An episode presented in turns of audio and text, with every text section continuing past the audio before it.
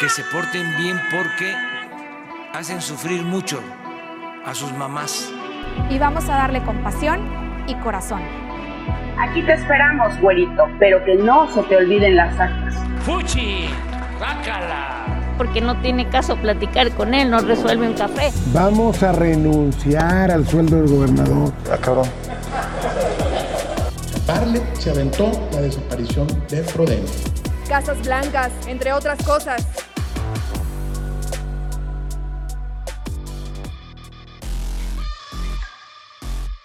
Extra, extra, aquí les traemos los titulares. Raza se amontona para solicitar certificado de vacunación. Pues oye, ya nos urge cruzar el charco y traer unos chetitos gringos. Anuncio Riquelme nuevo cuartel para la región sureste. Más fuerte, Coahuila será. Se los advertimos, señores, se avecinan despidos en plantas automotrices por la falta de chips, así que a juntar dinerito porque se avecina una triste Navidad. Si ya están aquí, pues que nos paguen una lanita. Anuncia AMLO regularización de chocolates. Ya están como Estados Unidos y sus puentes. General Motors extiende paro técnico hasta el 22 de noviembre. Manolo es el segundo mejor alcalde de México y no lo digo yo, lo dice Mitofsky. A ver, a ver, ¿qué está pasando? SAT le da una revisadita a su gente en Coahuila y pone a trabajar a su órgano interno, sanamente. Canaco cuestiona abandono de la línea verde en Torreón. Demasiado tarde, Canaco. Este inquilino ya se les va. Ya pagamos, pero no han llegado. Sedena retrasa llegada de armamento a Coahuila. Todos parejos. Eduardo Olmos indica que buscará el Congreso crear ley para que los municipios adopten al mando único. No sean abusones, dice Rubén Moreira, rechaza que se obligue a jóvenes a registrar su RFC. No tomé, me tomaron. Ministro detenido en Torreón destapa cloaca entre municipales de aquella ciudad.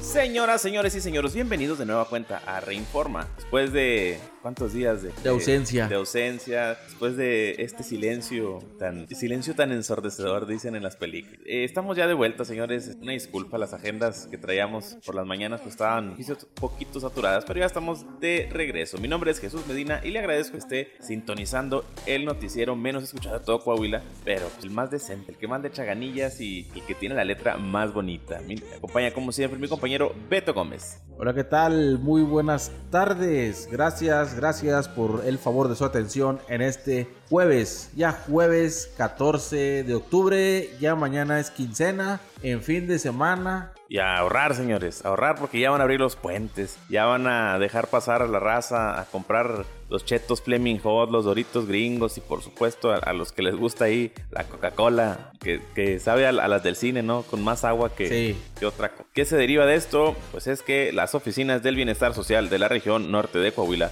fueron saturadas por la gran cantidad de personas que acudieron a tramitar su certificado de vacunación o realizar las modificaciones correspondientes, pues muchos de ellos manifestaron que lo quieren para cuando se los pida el tío Sam allá en Estados Unidos. Cabe mencionar que esto generó una larga fila en la segunda planta del edificio que aglutina diversas dependencias federales en el puente internacional número 2 allá en Piedras Negras. Entre ellas se encuentra la Secretaría del Bienestar, a donde tienen que acudir las personas que tienen dificultades para obtener su certificado de vacunación en el portal mivacuna.gov.mx. Y sí, ayer estaba saturado. desde que anunciaron la, próxima apertura de los, puentes. saturado, saturado. Yo ayer intenté sacar el mío, pero porque me tocaba la vacuna, dije, pues no sé si me lo vayan a pedir o no. Y no, nunca pude. Tuve que hablar ahí con, con Chava, con Chava Herrera. Algunas de las personas que acudieron este miércoles las citadas instalaciones refirieron que han intentado obtener sus certificados desde hace varios meses, estableciendo que al momento de ingresar sus datos y particularmente su CURP, les indica que no lo reconoce, que no existe. Normalicia Barrera Padilla, otra de las personas, una de las personas, perdón, que acudió a realizar esta corrección en las fechas de la aplicación. Es, bueno, se equivocaron ahí en la, en la fecha de, su aplicación, pero pues ¿qué tienen? Pues, Mientras diga que, que sí la vacunaron, dice que le- o sea, que, que les falló ahí la, el- la fecha de la aplicación de la primera vacuna, bueno, la primera dosis y de la segunda, pero pues le tocó Pfizer. Ahí Pues sí. imagínate. Con eso cosa- no hay bronca. Yo se me hace, digo, hay- que checar, a ver si en algún momento podemos contactar a alguien de, de ahí de...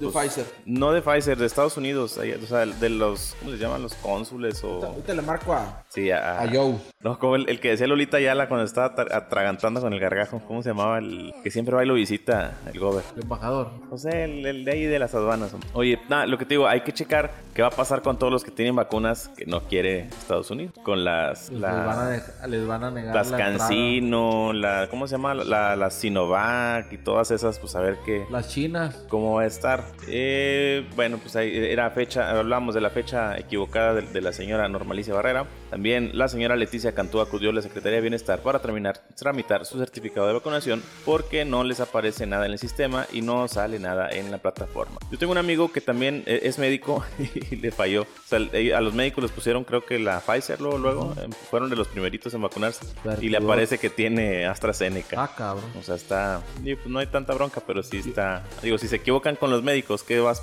qué espera un simple mortal como uno? Yo también traté de, de- de obtener mi registro y me decía que estaba registrada mi vacuna. Pero los que sí van a estar registrados y van a vacunar al crimen organizado son los nuevos soldados que van a llegar aquí, ¿no? Así es, eh, pues es que eh, durante la ceremonia de graduación de la quinta generación de cadetes de la Policía Estatal, el gobernador Miguel Ángel Riquelme Solís reiteró que en Coahuila no hay lugar para los enemigos del orden y los detractores de la ley. Nuestro estado le pertenece a las mujeres y los hombres de bien, que ganan el sustento con un trabajo honrado y al servicio de los demás. En esta ceremonia, el mandatario estatal pues anunció que próximamente se iniciará la construcción del nuevo cuartel de la Policía Estatal y que en la remodelación de los cuarteles, así como en la edificación de la nueva fortaleza, se habrán de invertir más de 90 millones de pesos. Este cuartel estará en la región sureste, aunque no especificó en qué ciudad. Que sabemos que, digo, de, fuente directa,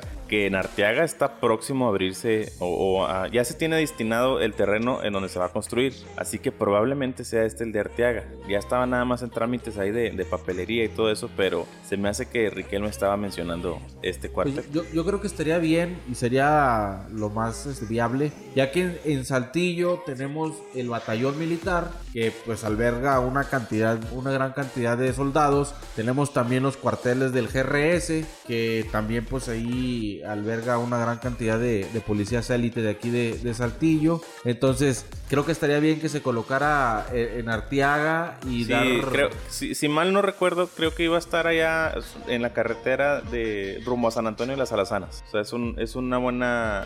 Mientras que no lo pongan ahí en el lado del Banco del Bienestar. Que el, el año que entra, ¿eh? El año que entra lo abren. Ya nos, nos, como- nos comentaron el día de ayer lo- lo- la gente ahí de- del bienestar. Otra vez mencionando a, a Salvador Chavita. Herrera. Pues previo a esta ceremonia de graduación se colocó la primera piedra de lo que será el nuevo edificio de dormitorios de la Universidad de Ciencias de la Seguridad en el que se invierten 15 millones de pesos. Esta es la primera generación de la Policía Estatal como Universidad de Ciencias de la Seguridad. Recordemos que antes era instituto eh, de capacitación, ya lo convirtieron en universidad y la quinta generación durante la administración del gobernador Miguel Riquelme, de la cual se graduaron 150 cadetes. De estos 113 fueron hombres y 37 fueron. En su mensaje, el mandatario estatal recordó que su administración ha invertido un total de 2000 2.182 millones de pesos en seguridad en temas prioritarios como la adquisición de 332 nuevas patrullas, en la instalación y operación del sistema de videovigilancia, en la modernización de los C4 de las regiones Laguna, Centro, Norte y Sureste, como en la construcción de tres nuevos cuarteles militares en Acuña, Jiménez y en los cinco manantiales, que me parece este está en Villa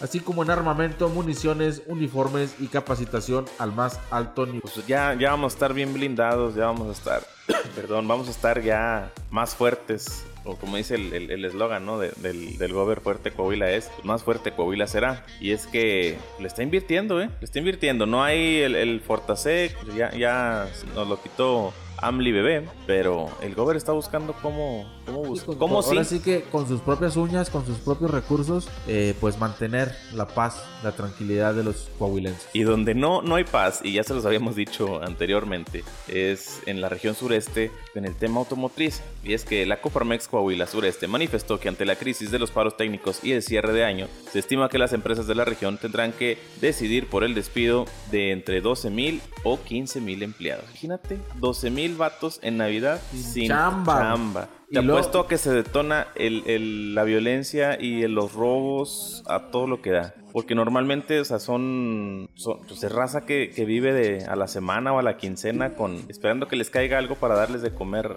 a su raza. O sea, los, los porque los que se van a ejecutar son a los obreros, a los, Sí. a, los del bajo rango. Oye, pero luego no, no, con su aguinaldo. Sí, no, ponle que les, les den su terminación y les su aguinaldo, pero en Su noviembre. terminación, perdón, tiene Sí, razón. No, y les dan, sí, les dan Sí, lo, proporcional del lo aguinaldo. proporcional, ajá, del aguinaldo. Pero para enero, enero, ahí te encargo, eh. Como quieran, hombre, aunque tengan trabajo en enero, ahí está la cuesta de enero y ahí andamos, este, como dicen coloquialmente, Cortando a la mitad, pa- eh, pariendo cuates. sí, cortando a la mitad cada rebanadita de pan para que se hagan dos. Creo que vamos a andar alrededor de 15 mil, porque ya había una reducción por el tema de la pandemia. No creemos que llegue a 20 mil. Sí va a ser grave porque no hemos recuperado el 100% de las platas- plazas perdón, perdidas en pandemia. Así lo dijo el director de la Coparmex, Miguel Monroy Robles. Informó que por, que por fortuna el pago de aguinaldos y demás prestaciones no están comprometidas en las empresas, tanto medianas como grandes. Ahí está. O sea, ya, traen- ya saben cómo,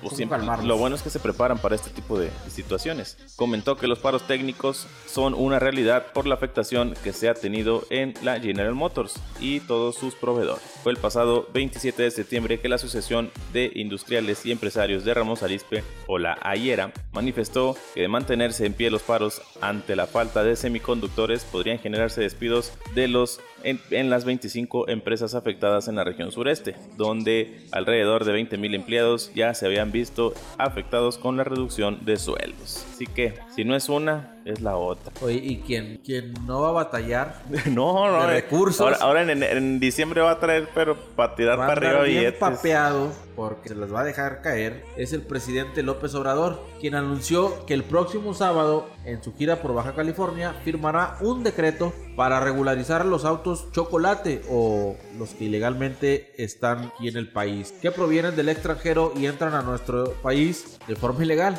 y donde los dueños de estos vehículos pagarán, según él, un monto justo pero no excesivo, que se quedará en los estados para que se canalice al bacheo de camino. Esto es lo que dice en el papel, veremos lo que hace en la realidad. López Obrador detalló que este programa comenzará en principio en los siete estados fronterizos con Estados Unidos, es decir, Baja California, Sonora, Chihuahua, Coahuila, Tamaulipas y Nuevo León, porque sí, Nuevo León también tiene un pedacito de frontera con Estados Unidos allá por Colombia. Pero ya ni quiere pasar la raza por ahí, porque es donde, donde roban carros y donde está el crimen organizado a todo lo que da. Pero ya entró, ya, ya entró Samuelito. Sí, y se aplacó el asunto. Ya no hemos visto tanta, tanta violencia. Bueno, pues AMLO dijo que primero iban a empezar en estos estados fronterizos y luego ya más adelante se analizarán mecanismos para el resto del país. El mandatario nacional afirmó que se acordó realizar esta regularización porque en ocasiones en estos vehículos se cometen ilícitos y no hay registro. Entonces los vamos a regular a todos. Se va a dar un permiso, se les va a reconocer la posesión del vehículo,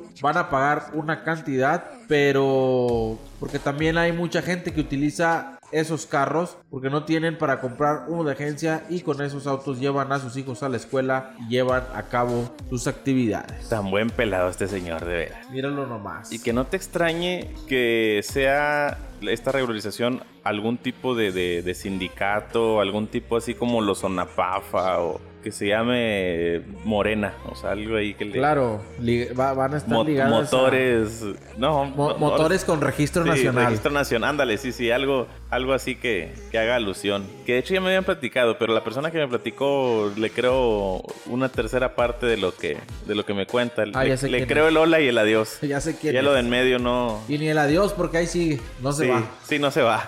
Pero los que, los que sí se andan yendo y volvemos a retomar el tema de, de la General Motors y los paros técnicos, bueno, más bien los que no se van son los paros. Este, pues es que la General Motors anunció que extenderá hasta el 22 de noviembre el paro técnico. Digo, ya están como los de, ya vamos a abrir la frontera. Ah, no, se Sí, extiende un mes más. Estados Se extiende un mes más. Bueno, será el paro técnico afectará la producción del modelo Chevrolet Equinox y a partir del 19 de octubre se retomará la manufactura de la Blazer. Como quieran ahí compra las Equinox, hombre. ¿No, verdad? ¿Verdad? Nada más me acuerdo mucho que los, los traían muchas de esas. A través de la Dirección de Comunicación Corporativa se dieron a conocer los nuevos ajustes a la producción de sus plantas de ensamble. Esto en Norteamérica, debido a que debido a la escasez global de semiconductores, entre la que destaca la ubicada en Ramos Arizpe. Se confirmó que la fabricación de la Equinox permanecerá detenida durante las próximas cinco semanas y potencialmente podría retomar su producción en la semana del 22 de noviembre. Ahí está el secreto. Potencialmente, nos están Eh, asegurando.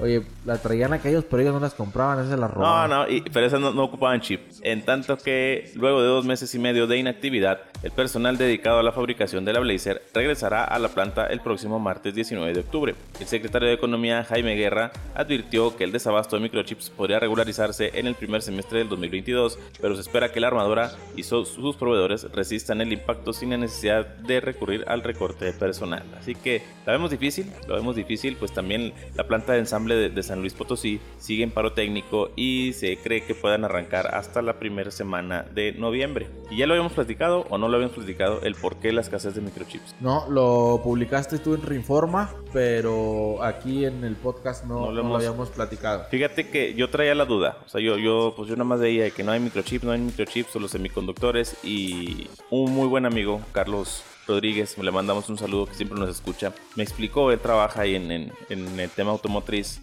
es subgerente internacional de, de General Motors. No, me explicó cómo está todo el rollo y me dice que, que ahora con la pandemia, eh, pues empezaron los paros, empezó a bajar un poco la producción que, que se tenía de los vehículos y ellos pues a, a la- a las empresas que le compraban estos semiconductores que no son más que un chipcito este, que llevan los mismos teléfonos, las pantallas y todo, este, pues dejaron de, com- de comprarle. Les dijeron, oye, ¿sabes qué? Sí, yo te- tengo un contrato de, no sé, 10 mil piezas al año, 20 mil piezas al año, 100 mil, no sé, pero este, se me hace que este año con la pandemia pues le tenemos que poner pausa. ¿Qué hace la empresa? Dice, bueno, va. Pero llega Sony, llega Apple, llega Microsoft y le dice, oye, ¿sabes qué? Pues veo que te están sobrando ahí uno que otro chip y a mí me faltan. Sí, dice, a mí me faltan. ¿Por qué? Porque estos chips los lleva el iPhone, los lleva el PlayStation 5, los lleva el, el Xbox, las pantallas, que las Smart TV. Este, y si te acuerdas, digo, no sé si tú te acuerdas que PlayStation tenía mucha escasez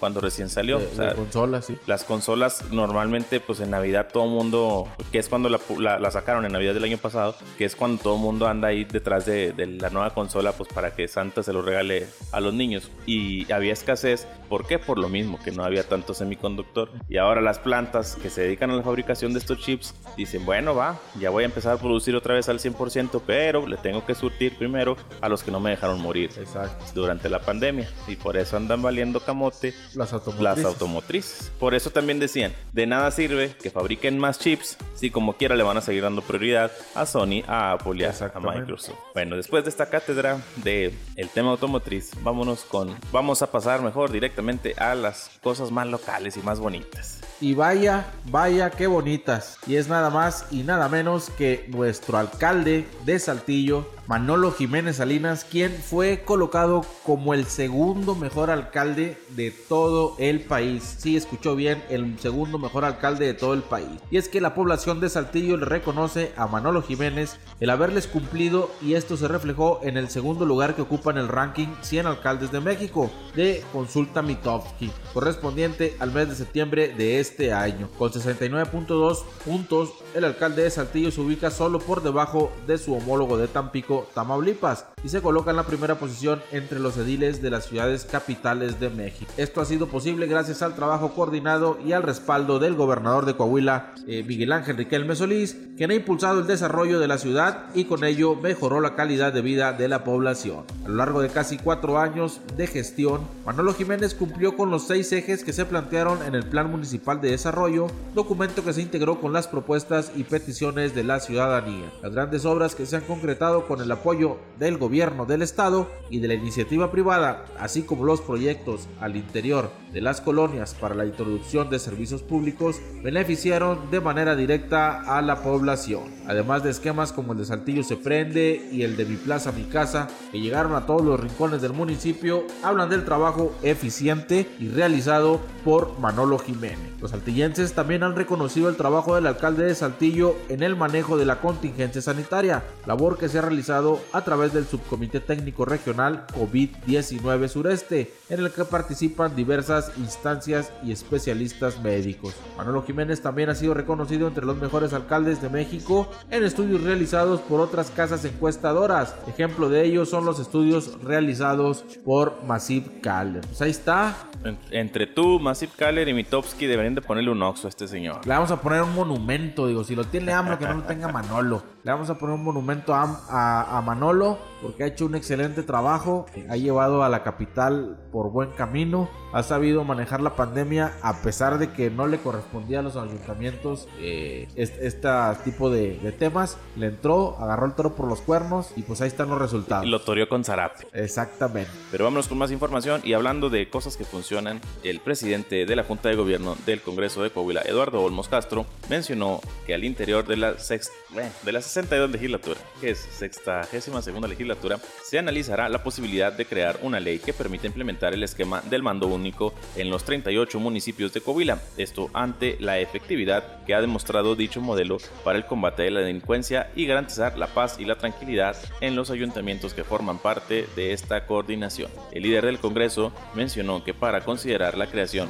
de esta iniciativa habrá que ver primero hasta qué grado se pudiera reformar la ley para no afectar la autonomía de los municipios, ya que es facultad de cada uno de los ayuntamientos decidir sobre los aspectos operativos relacionados con su propia policía. Indicó que basado en la experiencia previa y en el éxito que se tiene, la decisión y la definición de los jefes de la policía que están enmarcados en el mando único estatal se ha transitado por buenos acuerdos entre el Estado y los ayuntamientos, mismos que han permitido mantener los niveles óptimos en materia de seguridad que refleja Coahuila. Así que ya lo escuchó señor, ya, pues no, a lo mejor no va a ser ya tanto un exhorto, pero ya puede ser a lo mejor un poquito más obligado el, el tema de que se alineen al, al, mando único. Pues es que en municipios como Parras, que ya afortunadamente va de salida el alcalde, es, es donde se dan así como que situaciones de, de focos rojos, ¿no? Se, se da hasta violencia por parte de los directivos de estas corporaciones que no dependen o no le rinden cuentas a, a los mandos estatales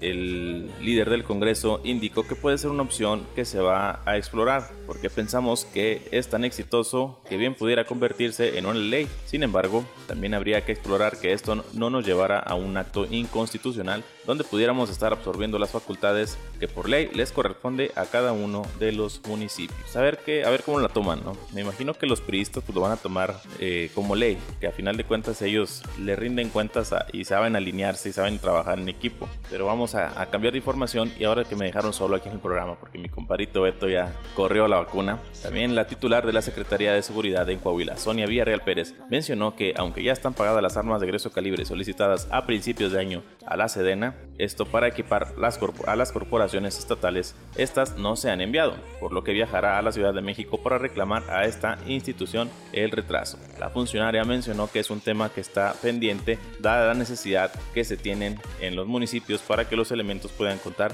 con este tipo de armamentos y poder enfrentar a los delincuentes en caso de ser necesario. La responsabilidad es de la Sedena, es un tema que tenemos pendiente por ir a México y ponerme los guantes para pelear por este tema, porque no estoy de acuerdo en todo el tiempo que se está llevando a cabo esta demora. Así lo expuso la secretaria, quien además destacó que Coahuila cuenta con sus respectivas licencias sin observaciones para la adquisición de este armamento, lo que es un trámite indispensable para que sean autorizadas. Y con esto, señores y señores, llegamos al final de nuestro programa. En nombre de Beto Gómez y su servidor Jesús Medina, le agradecemos que nos haya sintonizado una vez más, prometiéndoles regresar el día de mañana con todo lo que acontece en Coahuila, México y el mundo. Muchísimas